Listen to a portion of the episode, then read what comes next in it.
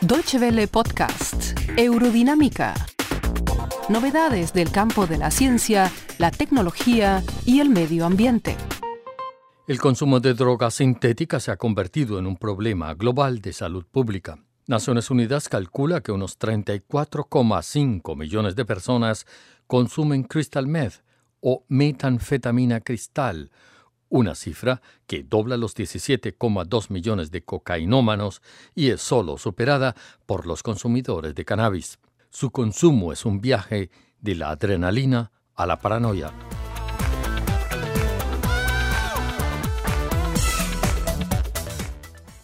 La metanfetamina es un potente psicoestimulante.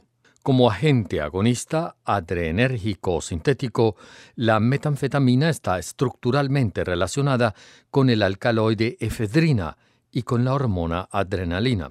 Dicho compuesto es un líquido aceitoso a temperatura ambiente insoluble en agua, pero el hidrocloruro de metanfetamina es, en forma de cristales, muy soluble en agua o etanol.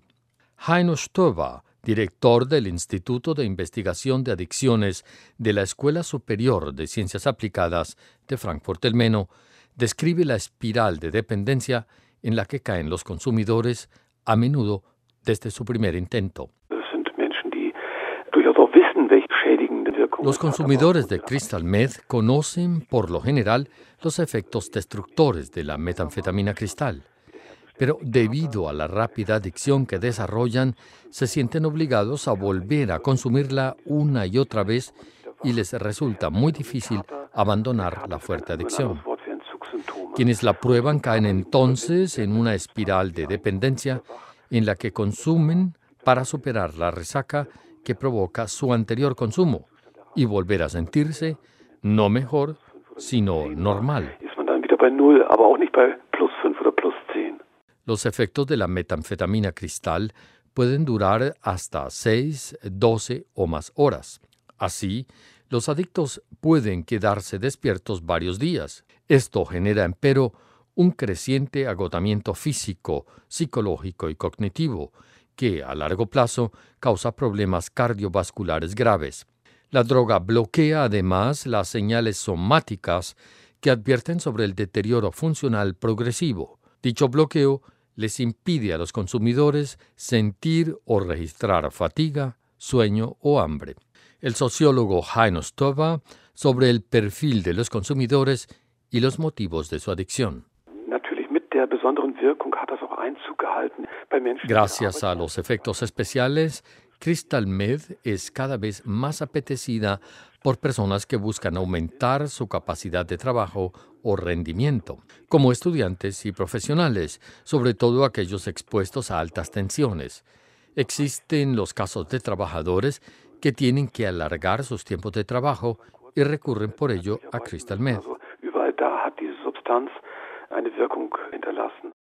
Pero una vez que pasa su efecto euforizante, el organismo empieza a reaccionar a la falta de la sustancia y el consumidor entra en un estado de agitación psicomotriz, a veces asociado con comportamientos violentos y delirios persecutorios, característicos de una esquizofrenia paranoide.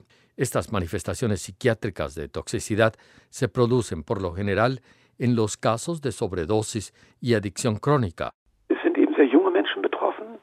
los consumidores son muy jóvenes y existe el problema de que los asistentes en los centros de atención son mayores y sin mucha experiencia ni conocimiento sobre esta nueva ola de consumo de crystal meth.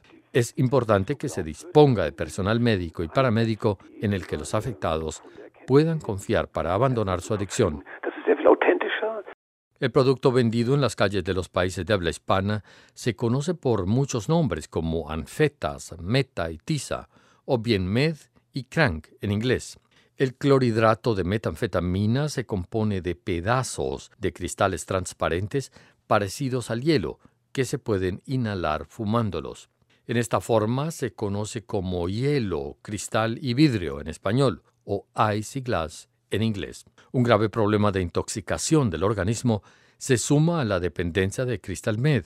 Su fabricación en laboratorios ilegales se hace a menudo con la adición de sales de baño, fertilizantes y sustancias abrasivas, en realidad destinadas para el lavado de pisos. Muchas gracias por su atención.